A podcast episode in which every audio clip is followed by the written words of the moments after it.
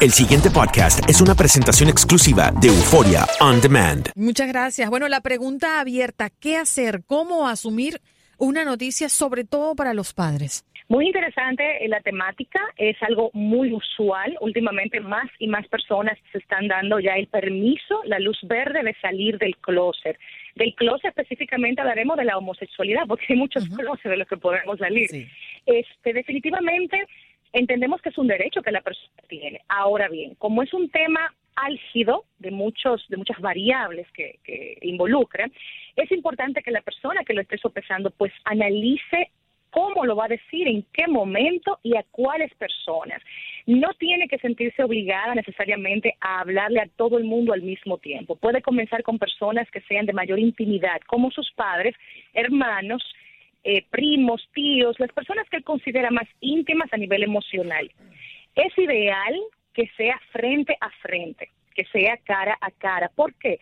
Porque el mensaje tiene más significado cuando te miro los ojos, cuando ves mis gestos, mis ademanes y notas esa energía que emana de mí esta noticia. Esto puede favorecer mucho la empatía y la solidaridad.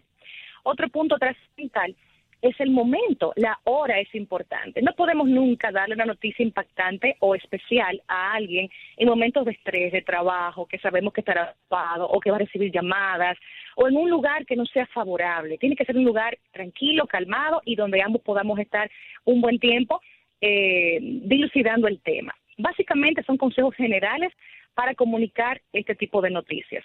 Eh, ¿Qué tal, la idea? Qué gusto saludarte. Eh, bueno, encantada. Yo, yo creo que una parte eh, fundamental también es eh, el hecho de que eventualmente eh, cuando, no sé, estamos hablando específicamente de los que los papás se van a enterar o la mamá o el papá, yo creo que cuando ya el hijo o la hija se los va a decir es porque ellos ya tienen una sospecha o, tienen algo en sí mismo que les hace ver que, que las cosas no son, digamos, lo más común y, eventualmente tienen que informarse también los padres y tienen que estar preparados emocionalmente. Claro. Claro que sí, los padres se, se, van dando cuenta. Lo que pasa es que muchos padres se niegan, se ponen una cortina de humo para no aceptar esta realidad, pero la verdad es que muchos padres, claro, están atentos a sus hijos, captan las señales comportamentales, actitudinales, la forma de hablar, las preferencias al vestir, las preferencias al socializar, el tipo de música, o sea, son muchos los factores que los padres pueden captar en casa para que le indican que los hijos están quizás en esa disyuntiva de acepto mi sexualidad, eh, reconozco esto públicamente o me quedo callado. Los padres que están observando en sus hijos eh, que se están acercando a esta realidad, pues deberían ayudarles en vez de, de, trancarles el juego, eh, aperturar una comunicación fluida, abierta, donde el hijo se sienta aceptado, se sienta escuchado y no juzgado, porque somos muy rápidos para juzgar y, lentos para escuchar.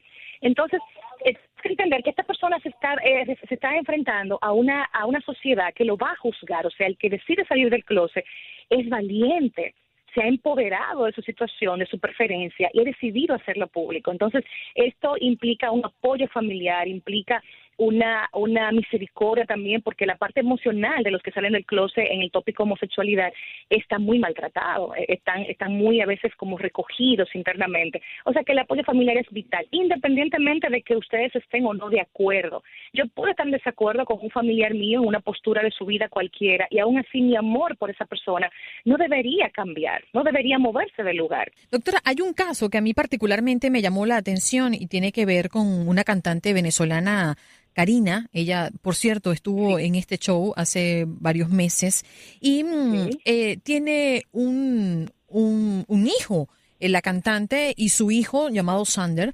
hablaron mm, por primera vez hace poco tiempo de lo que para ellos ha significado dar a conocer al mundo entero la transición que comenzaron hace unos meses cuando Hanan comenzó a inyectarse inhibidores de pubertad para detener su crecimiento femenino. Es decir, una transformación física. Ella habla de que desde que nació ella sabía que era niña. Eh, eh, ¿Usted podría explicarnos de qué se trata todo esto? Porque a mí me parece que un muchacho de 11 años eh, decidir empezar a transformarse físicamente no es prematuro. Sí, sí, estoy de acuerdo contigo en ese lineamiento. O sea, un, un preadolescente aún no tiene ni neurológicamente ni experiencialmente la capacidad para decidir respecto a estos temas. Entiendo que puede haber una confusión, que puede haber un modelamiento de un género y de otro que le hagan al preadolescente sentirse atraído por un estilo o por el otro, pero realmente ya decidir a este nivel, alterar tu cuerpo, alterar tu sistema hormonal, que es algo sumamente delicado, el tú comenzar a inyectarte o a programar tu cuerpo para cambios tan drásticos en una edad vital, una edad donde tus órganos, tejidos, hormonas, neurotransmisores están en pleno y constante cambio, creo que es un exceso. Y aquí entonces viene la autoridad paterna y materna. ¿Qué deciden los padres al respecto? Es un menor de edad. ¿Qué gerencia y qué autoridad eh, los padres anteponen ante la decisión de un niño para hacer un cambio en su vida de esta magnitud? Aquí hay muchos derechos humanos involucrados pero entiendo que está también la vida y está también la salud mental de esta persona, que ameritaría, antes de un paso tan trascendental, una asesoría psicoterapéutica profesional. Claro. Doctor, ¿usted tiene alguna pregunta desde Nueva York? ¿Cómo no? Eh, saludos, doctora, un fuerte abrazo. Hino Gómez está de, vacaciones, por eso no lo escucha por acá. Eh, ¿Cómo no? La pregunta es, doctora, ¿cómo diferenciar un padre que está alentando la preferencia sexual eh, del, del, joven o la muchacha o simplemente le está aceptando. ¿Cómo uno eh, establece el límite entre alimentar y, y, reforzar o simplemente aceptar?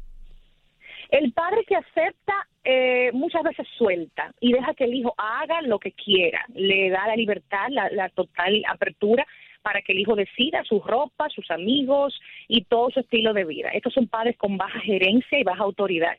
Y no me refiero a que una autoridad tenga que meterse siempre y ser eh, eh, dominante, imponente, pero sí, yo debo gerenciar la vida de mis hijos porque es mi responsabilidad.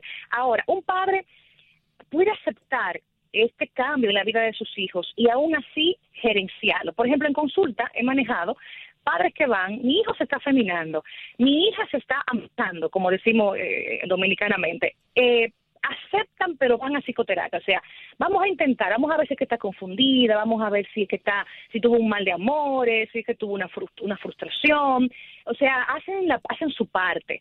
Antes de negarse rotundamente, también hay padres que que dicen, bueno, yo quisiera trabajarme para yo también abrir mi mente y ver si es que estoy chapado a la antigua, si es que estoy demasiado cerrado, qué pasa conmigo. O sea, el padre eh, con apertura mental se da la oportunidad y el tiempo prudente de analizar, de sopesar las cosas, pero no es eh, como tajante y pone un stop de inmediato. Por lo tanto, esa es la diferencia básica. Hay padres con mente abierta, padres más rígidos, algunos se dan tiempo, otros dicen que no de inmediato y otros apoyan a sus hijos abiertamente, otros le dicen que no y le dan la espalda incluso al afecto paterno, que eso nunca debería estar en juego. La, pregunta es, doctora, y, no quiero que se me escape, quiero hacerla oportuna. Usted sabe que en Nueva York por ley se prohibió la terapia de conversión, prohibida legalmente. Ya, el Estado de Nueva York prohibió eso de que un muchacho se declara gay o una muchacha lesbiana y entonces le quieren dar una terapia de conversión, se dice que lo traumatiza mucho cuando tratan de hacerlo ver de otra manera. La pregunta es, estos padres que tienen un patrón cultural diferente de heterosexualidad, ya, ¿necesitan ayuda profesional también? Wow, sí, sí, yo los he tenido. Realmente los padres resultan muy traumados cuando reciben esta noticia. Hay padres que se anteponen a los hechos y dicen, bueno, si me sale gay, pues tal cosa. Doctora, hubo, perdón, rapidito, hubo un, señor que mató a su hijo, le dio un disparo. Dijo, prefiero verlo muerto antes que gay. Increíble. Así Qué loco. Así mismo. Así mismo, definitivamente es algo muy dramático en muchas familias. No lo saben manejar y no buscan ayuda profesional a tiempo que pudiera ser un, un aliciente, una calma en esa tormenta familiar. Es así. Ahora, puede suceder también que sin mayores abruptos, ni mucho menos, eh, bueno, el padre diga, bueno, haz tu vida, es tu decisión, y, sin embargo el padre quede también maltrecho psicológicamente y nadie lo ayude. Claro, claro, hay padres que se sienten eh, minimizados. Muchos padres me han dicho, ¿qué fue lo que hice mal? ¿En qué fallé? eh, eh, lo deseábamos cuando cuando nos embarazamos, lo, lo cuidamos, le dimos la, la alimentación, el afecto. ¿Cuál fue nuestro error? O sea, hay muchos padres que se culpan y que lamentablemente hasta llegan a deprimirse, a, a, tener problemas importantes del estado de ánimo a lo largo de su vida, porque cargan con ese equipaje de que mi hijo salió al revés a como nació. O sea que sí, esto es un, es un tópico muy delicado en muchas familias actualmente. Doctora Domínguez, ¿a qué edad el padre debe encender las alarmas cuando siente que el niño tiene una inclinación por algo femenino o por algo masculino. Me explico. Pero, pero, ah, pero la, la, perdóname, Andreina, pero ¿por qué hay que encender alarma? Bueno, porque de repente tienes que prestar atención a algo que está sucediendo atípico, a lo que tú crees que pueda para suceder. enterarse, me imagino. Exacto.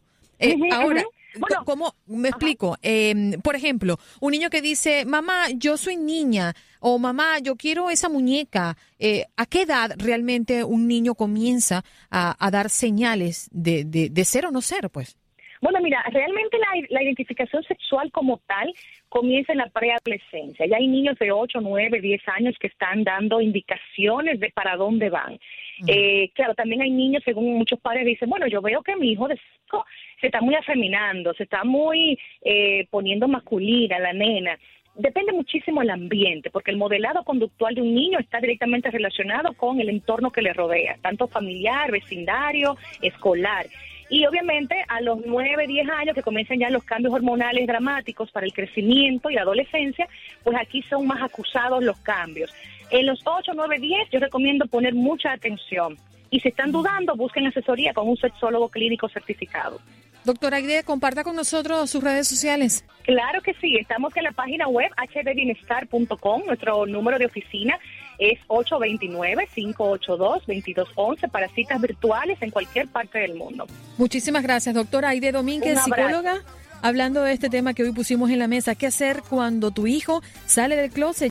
El pasado podcast fue una presentación exclusiva de Euphoria On Demand. Para escuchar otros episodios de este y otros podcasts, visítanos en euphoriaondemand.com.